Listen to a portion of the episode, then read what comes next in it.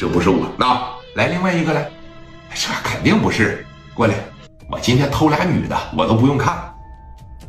我今天偷俩老头，这也不用看了。那认人还不快吗？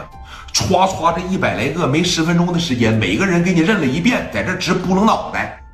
呃，没有，我没偷，我没偷，我没偷，我也没偷，不认识。小偷的印象就贼好，知道吧？我操，这一下子给高丽难住了。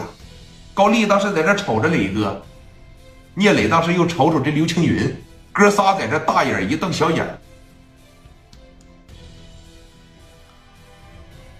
高丽呀，那瞅这意思，真不是咱兄弟干的啊？不是，你看我这都那啥了，要不行的情况下，你这样。这要是咱兄弟干的，就光还证件就行，我一额外再给拿两千块钱不完了吗？磊哥，你这说啥呢？这是啊？那我能骗你吗？我手底下这帮子扒扒手、钳工，那最听我的话，偷了就是偷了，没偷就是没偷。啊，你说这一下火车东西丢了，那是不是上火车前不？上火车在半道上，然后我还让人看那介绍信了呢，我还包还挂着了。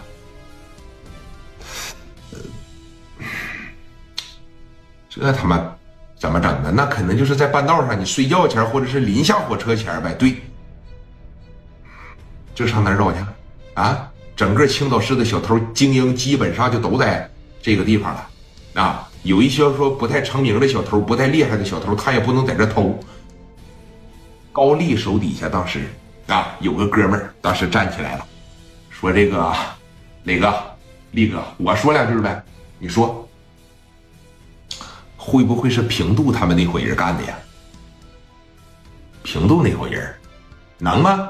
你不知道，平度这伙子小偷现在成仓了，领头的这小子绰号叫疾风啊，意思就是啥？眼疾手快嘛，疾如风，疾风。他是一点职业道德都不讲，别管是老弱病残，还是说人家看病用钱，没有他不下趟子的。来，我听说前一段时间。说怎么的，在医院里边都偷了一波，这家伙这真是说给咱偷盗行业丢人呐！会不会是他们那帮人干的？啊？能是疾风干的吗？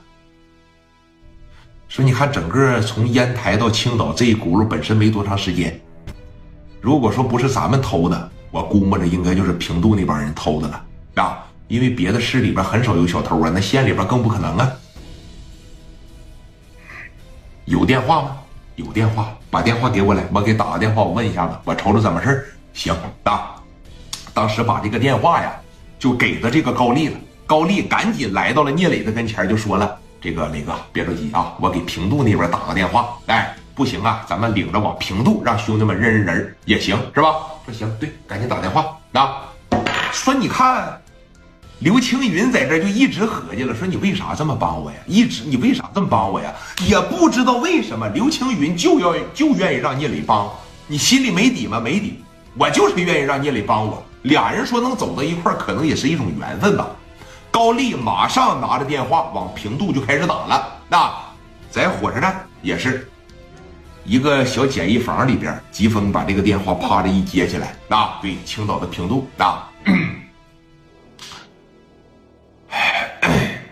喂，哎，哎，吉峰啊，我是这个高丽啊，高丽啊，怎么了？说你看这大早上的打电话，来平度了吗？一块吃早餐呢？